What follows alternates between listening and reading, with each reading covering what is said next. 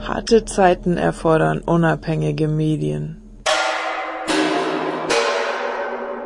Die Indymedia News de.indymedia.org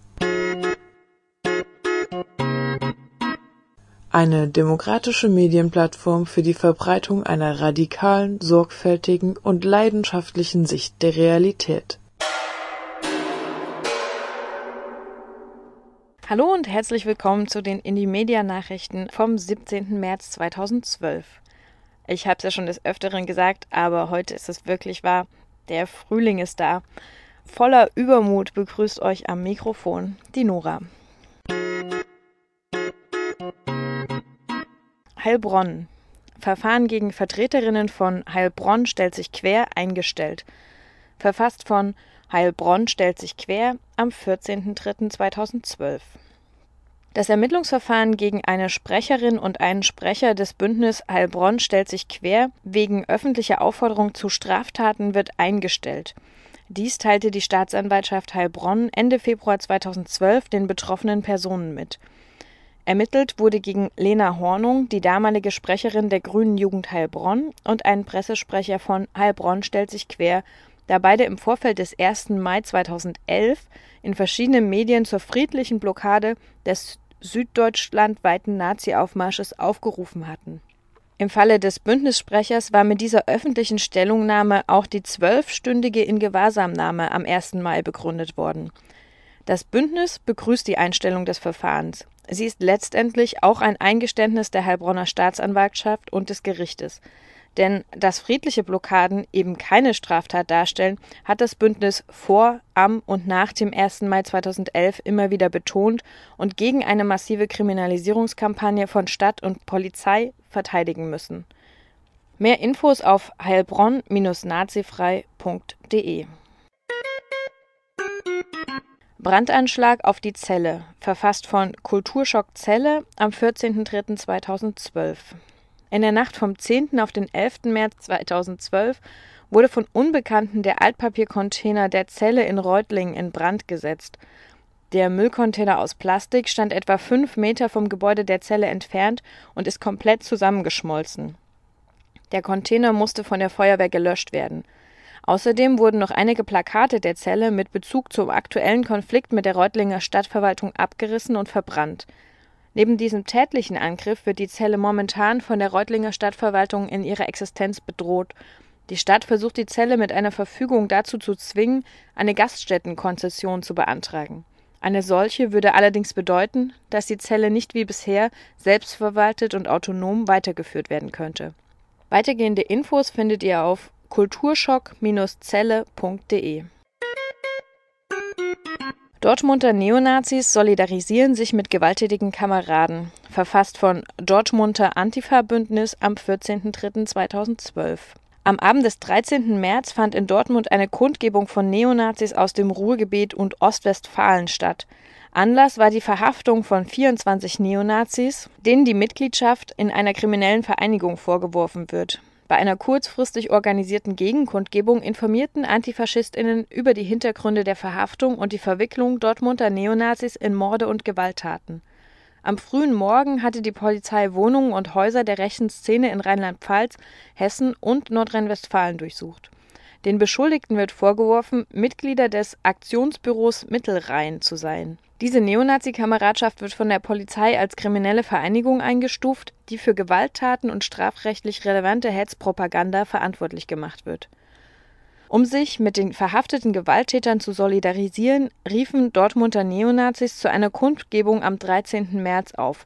In Reden und Flugblättern beklagten sich die Neonazis darüber, dass die Polizei ihre Meinungsfreiheit einschränke von den Übergriffen, die die beschuldigten Neonazis zur Last gelegt werden, unter anderem ein Angriff auf ein Wohnhaus in Dresden und ein Überfall auf Antifaschistinnen in Wuppertal, natürlich kein Wort. Dass die Dortmunder Neonazis ihre Unterstützung für die rechten SchlägerInnen des AB Mittelrhein bekunden, kann nicht verwundern. Auch die Dortmunder Neonazi-Szene ist in der Vergangenheit immer wieder für Morde und Überfälle verantwortlich gewesen. Gewalt gegen Menschen, die ihnen als Gegner gelten, ist ein fester Bestandteil der rechten Ideologie. Am Rande der Kundgebung machten AntifaschistInnen ihren Unmut über den neuerlichen Auftritt von Neonazis in der Dortmunder Innenstadt Luft. Etwa 60 Menschen hielten eine spontane Kundgebung auf der Wiese vor der Stadt- und Landesbibliothek ab, um mit Transparenten und Sprechchören gegen die Neonazis zu protestieren. Während der Kundgebung wurde zur Teilnahme an der Demonstration gegen Polizeigewalt am 17. März und der Demonstration Rechte Gewalt unmöglich machen das Dortmunder Antifa-Bündnis aufgerufen. Nach etwa zwei Stunden zogen die rechten Demonstrantinnen wieder ab, um größtenteils mit Zügen die Stadt zu verlassen. Mehr Hintergrundinfos zu diesem Thema findet ihr zum Beispiel beim Blick nach rechts unter www.bnr.de sowie in einer Chronologie rechter Gewalt auf der Seite der Antifa-Union Dortmund unter antifaunion.blogsport.de. Und die Aufrufe zu den erwähnten Demonstrationen findet ihr unter ajdortmund.blogsport.de oder dab.nadir.org. Anquatschversuch in Bonn, verfasst von Bonner am 19.03.2012. Am 15. Februar 2012 wurde in Bonn ein linker Aktivist vom Verfassungsschutz angequatscht. Neu daran war, dass dies per SMS geschah. Der Angesprochene ging nicht auf das Angebot ein.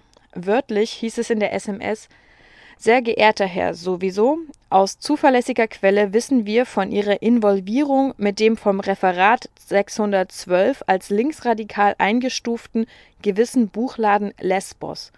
Darüber hinaus sind wir über das baldige Auslaufen Ihres Kindergeldes im Bilde. Wenn Sie Interesse an einem nicht unerheblichen monatlichen Verdienst haben, rufen Sie zurück. Das Referat 612 ist beim Verfassungsschutz in NRW für Observation, Ermittlung und Tarnmittel zuständig. Der Buchladen, der hier erwähnt wird, meint wohl das Buchladenkollektiv Le Sabot. Für alle, die in ähnliche Situationen kommen, gibt es Tipps in der Roten Hilfebroschüre Aussageverweigerung, unter anderem unter www.rote-hilfe.de.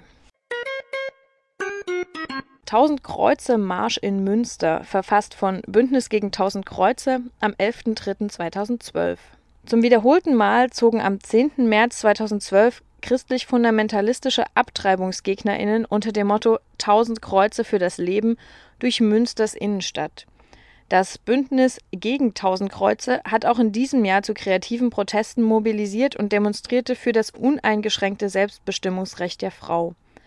Die knapp 150 Anhängerinnen der christlich-fundamentalistischen Organisation Euro Pro Life, die größtenteils von außerhalb Münsters anreisten, wurden von den ca. 150 Gegendemonstrantinnen empfangen, die ihren Unmut über den mittelalterlichen Kreuzzug lautstark und kreativ zum Ausdruck brachten. Transparente und Schilder mit Aufschriften wie Mein Körper gehört mir oder Don't Pray, Go Gay wurden gezeigt, zahlreiche Trillerpfeifen und Parolen wie kein Gott, kein Staat, kein Vaterland, Abtreibung in Frauenhand waren zu hören.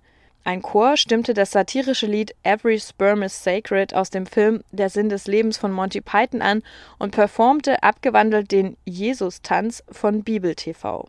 Die AbtreibungsgegnerInnen wurden die gesamte restliche Strecke entlang durch vielfältige kritische und kreative Aktionen der GegendemonstrantInnen begleitet. Erstaunlich aggressiv reagierten dieses Jahr Teile der Münsteraner Bevölkerung an der Wegstrecke auf die Proteste. Während schon in den letzten Jahren einzelne Neonazis der Gruppe Nationale Sozialisten Münster sowie der NPD-Jugendorganisation Junge Nationaldemokraten bei den christlichen FundamentalistInnen mitliefen, rief dieses Jahr die extrem rechte Organisation Pro NRW zum 1000 Kreuze Marsch mit auf und beteiligte sich an dem Aufmarsch. Dies überrascht kaum, da die christlich-fundamentalistische Szene frauenfeindlich, homophob und völkisch argumentiert und mit Aussagen wie ein Volk stirbt im Mutterleib ultrakonservative Anschauungen verbreitet und sich den Erhalt der eigenen Rasse zur Aufgabe macht. Auch ein stadtbekannter Vertreter der rechten Plattform Politically Incorrect News war wieder einmal unter den KreuzträgerInnen zu finden. Insgesamt dennoch ein gelungener Tag, der abends in der Baracke mit einem Konzert seinen Ausklang fand. Und das waren die Inimedia News vom heutigen 17. März 2012. Nachhören könnt ihr sie wie immer auf freie-radius.net und da könnt ihr auch nochmal alle Links, die hier genannt wurden, nachlesen. Ansonsten wünsche ich euch eine schöne Zeit. Wir hören uns nächste Woche wieder. Tschüss, sagt Nora. Harte Zeiten erfordern unabhängige Medien.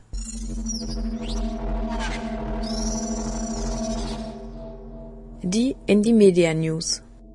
Weiterlesen oder selber schreiben auf de.indiemedia.org und links unten.indiemedia.org.